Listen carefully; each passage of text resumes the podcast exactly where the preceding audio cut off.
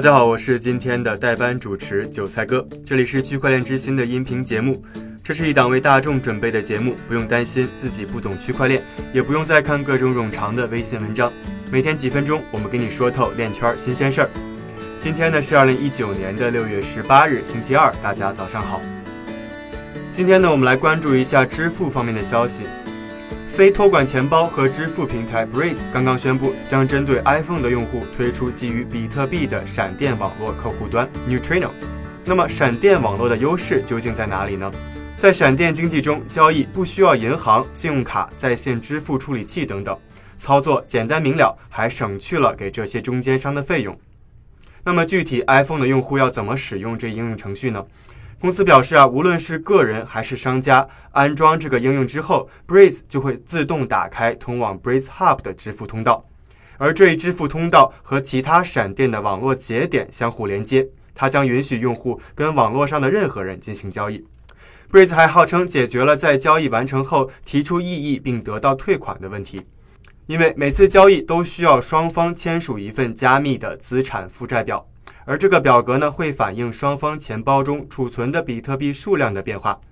在交易完成之后，余额将会记录在区块链上。这样，一旦发生纠纷，双方就可以使用他们最近一次签署的这个资产负债表来收回自己钱包中的份额。而目前呢，这款应用还在 beta 测试阶段，测试版呢最终会运行在苹果开发者的 Test Flight 上。这是一个专门用来测试应用程序的发布平台。Breeze 的首席执行官罗伊·谢菲尔德说：“开发一款 iOS 产品可以让公司接触到全球百分之九十八的移动用户，这也意味着比特币离进军主流市场更近了一步。”与此同时呢，Breeze 最近还获得了五十万美元的投资。公司表示会把额外的资金用来开发针对各大销售点的闪电应用程序，让商家可以使用这一程序接受比特币支付。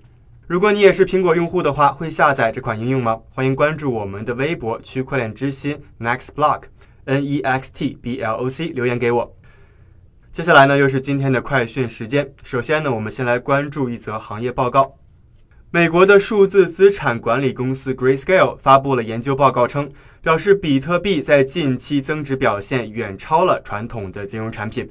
五月五日至五月三十一日期间，比特币的价格大幅上涨了百分之四十七，而纳斯达克指数却下降了百分之八点七。接下来呢，是一则监管方面的消息。根据 CoinDesk 的报道，美国金融业监管局疑似暂停了对约四十份数字货币公司经纪自营商申请的批准，而这些公司意图通过此举在美国发行通证。我们再来看一则行业应用方面的消息。英国区块链电力初创公司 Electron 联手了英国国家电网电力运营商 SP 能源网络公司以及英国电网，共同创建了首个基于区块链技术的共享数据库。他们将计划记录和英国输配网络相连的所有发电和存储基础设施。另外，美国的连锁店 Shoppers 的药品市场表示，他们将会利用区块链技术来对药用大麻进行溯源。